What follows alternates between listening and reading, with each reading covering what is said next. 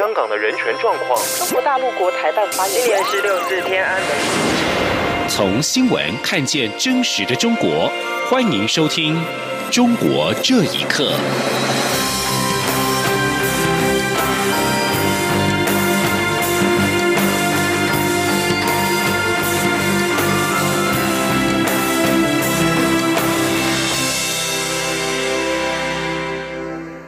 各位好，欢迎收听《中国这一刻》。海基会宣布，两班指定航班供滞留在中国湖北省的台湾民众搭乘返台。交通部在今天在行政院表示，基于防疫的需要，每班班机最多搭载两百二十人，而且会有防疫人员随机前往上海，在民众登机之前进行发胶栓检等防疫措施。同时，内政部也表示，约有一千多名的台湾民众在湖北，是否还会有下一批指定航班的类包机，将是这两班的状况再做决定。记者王维婷的报道。中国湖北省解除交通管制，海基会宣布指定华航二十九号、三十号各有一班航班飞往上海浦东机场，供滞留湖北的民众搭乘回台。海基会表示，今天起统一受理协助定位。交通部次长王国才二十六号在行政院会后记者会表示，华航调派波音七七七客机执行湖北类包机任务，每架可搭载三百五十八人，但是基于防疫需求，每架最多载运两百二十人。王国才说：“这次这次大概这样，就是说，因为湖北已经解封了哈，所以我们现在这次用列包机，就是飞机不飞武汉，飞上海的方式。”那目前是呃三月二十九号跟三月三十号，呃分别从这个上海飞回这个桃园机场啊，啊两个班次都是呃十九点五十，然后到桃园机场是二十一点五十哈。它里面所有呃目前派的是波音七七七，它可以带三百五十八个人，但是因为防疫的需求，我们只有在两百二十个人以内哦，因为用分隔的方式来来做。机关署副署长庄仁祥表示，指定航班皆有随机医护人员在旅客登机前进行发烧筛检，并要求戴口罩、穿防护衣，一切按照中央流行疫情指挥中心的防疫标准进行。内政部次长陈宗彦表示，班机飞抵台湾后会在独立空间检疫，入境民众集中检疫十四天。他指出，具有中华民国籍和持有居留证的民众可以搭乘这两架指定类包。机回国，至于陆配子女是否能够搭机，则需要再演绎。行政院发言人古罗斯尤达卡表示，行政院副院长陈其迈二十五号、二十六号接连与卫福部、陆委会、海基会、内政部、总统府等会商指定航班事宜，秉持防疫优先原则，洽华航协助调派班机。至于后续是否还会有类包机或者专门包机接回滞留湖北或武汉的民众，古罗斯表示还要继续协调。中央广播电台记者王威婷采访报道。而另外，内政部次长陈宗彦也表示，滞留湖北民众都有被注记旅游史，不能够自行购买机票从其他机场回国。若真的另外购买机票回国，需要确认有无武汉居住史。同时呼吁民众还是透过海基会定位，寻指定的航班模式回台。另外，指挥中心指挥官陈世忠则表示，武汉因为要到四月八号才能够解封，因此滞留武汉的国人目前仍无法搭乘这两班的指定班机。陈世忠强调，会根据需要增加班次，接滞留民众返台。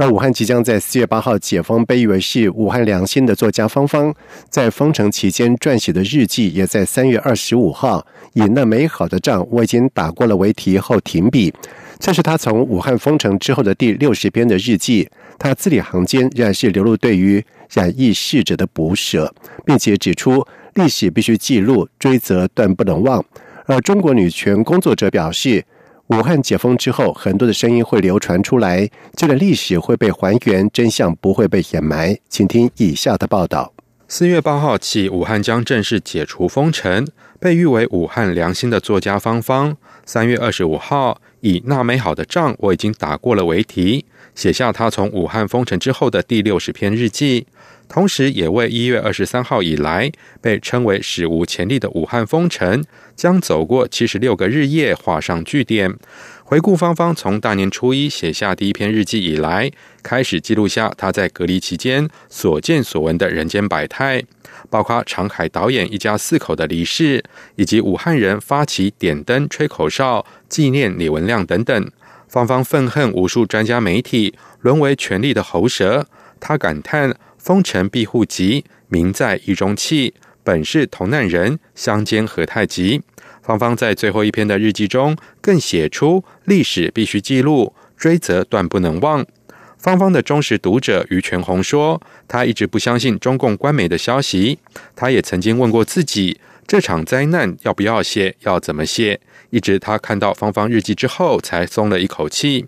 于全红认为。芳芳日记的价值在于完整的记录历史，以一位武汉公民的视角，平实无华的记录了他的所见所闻，受到武汉人的尊重。至于日前网络上热传一篇题为《一位高中生给芳芳阿姨的信》，这封信的作者说：“家丑不可外扬。”不知道芳芳阿姨，您小时妈妈告诉过您没有？对此，于全红表达不满。什么叫家丑不可外扬？还有一点就是对于国家来说，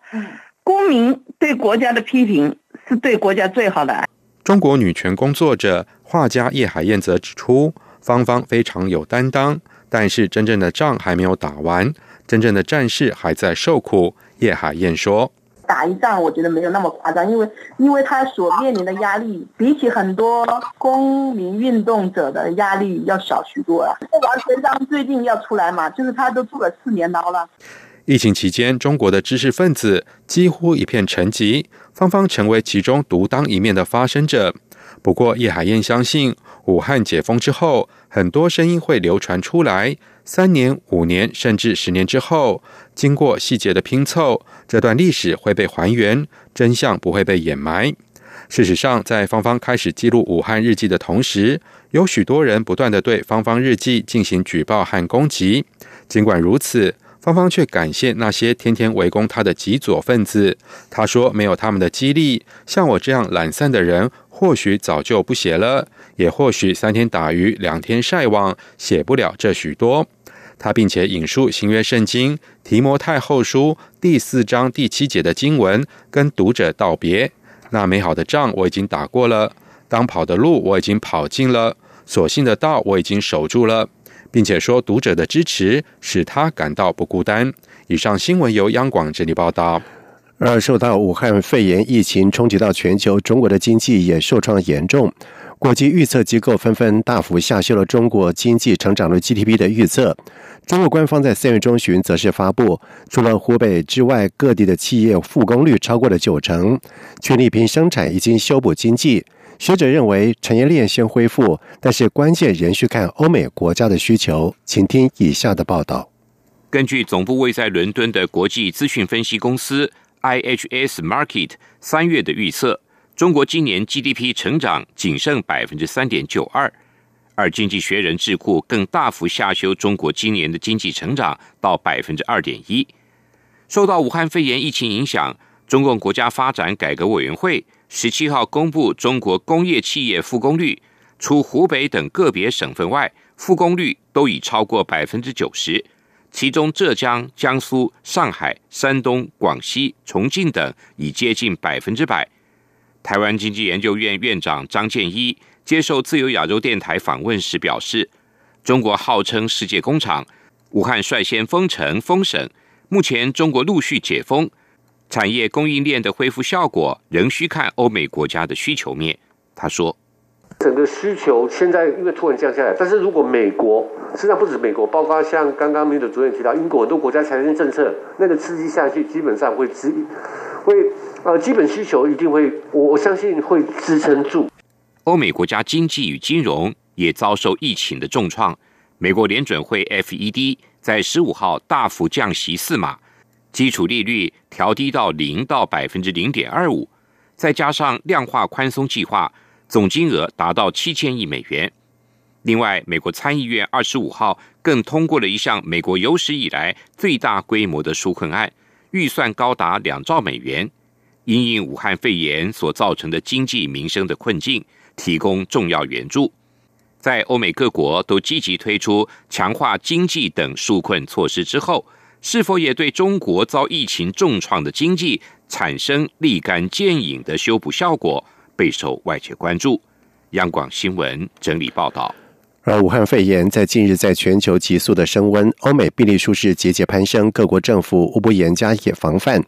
有中国网友就发现，在沈阳市有一家餐厅挂出庆祝美国和日本爆发疫情的横幅，引发了批评。对此，中国独立媒体人表示，中国人的爱国情绪除了依靠洗脑教育之外，主要还是源自于自卑感。请听以下的报道。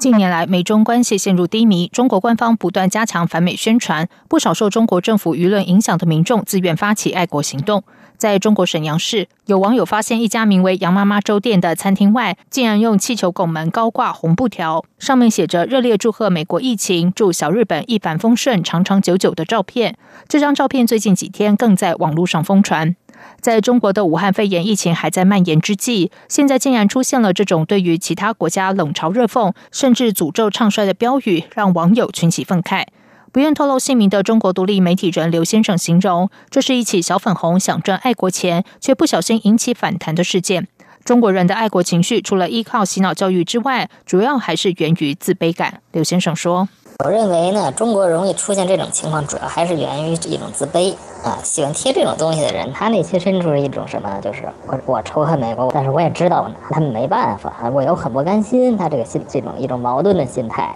他就容易去诉诸这种一精神胜利法一样的玩意儿。大部分的中国人呢，他一辈子也接触不到几个外国人，那这个接触指的就是有交流的那种接触啊。所以呢，这个就给这种妖魔化外国就留下了很大的这种宣传的操作的空间。旅美作家林沧州接受自由亚洲电台访问时，则是指出，中国政府一向是看时局而行动，公安也是执法的工具，上面让他们怎么做就怎么做。他说：“北京朝廷它也始终是处于一种呃政策不连续、不稳定。”对吧？完全是一种看风向而动的这种情况。如果他严厉一点，应该查封那个店。这是违背人伦的事嘛？公安他也是一个执行的工具，上面让他怎么走，他就怎么走嘛。舆情监督是非常快的。这一看那群群汹汹，大概他也知道做过分了，所以他也会动作。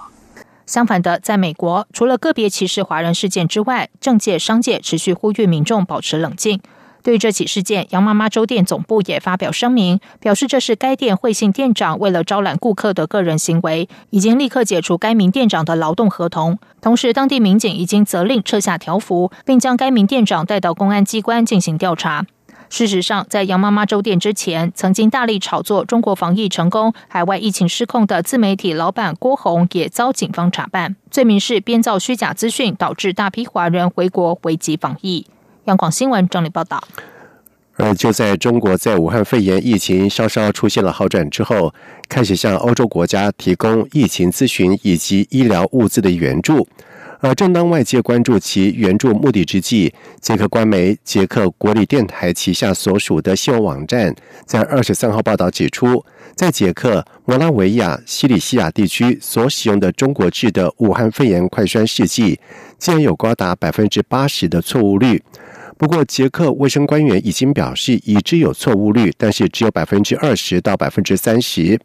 而中国承诺全力协助捷克对抗新型冠状病毒，在近日运送了大批的防护衣以及口罩等医疗物资到捷克，让捷克的社会寄予厚望。捷克政府花费五千四百万克朗，大约折合新台币六千五百万元，向中国订购了三十万剂快栓试剂。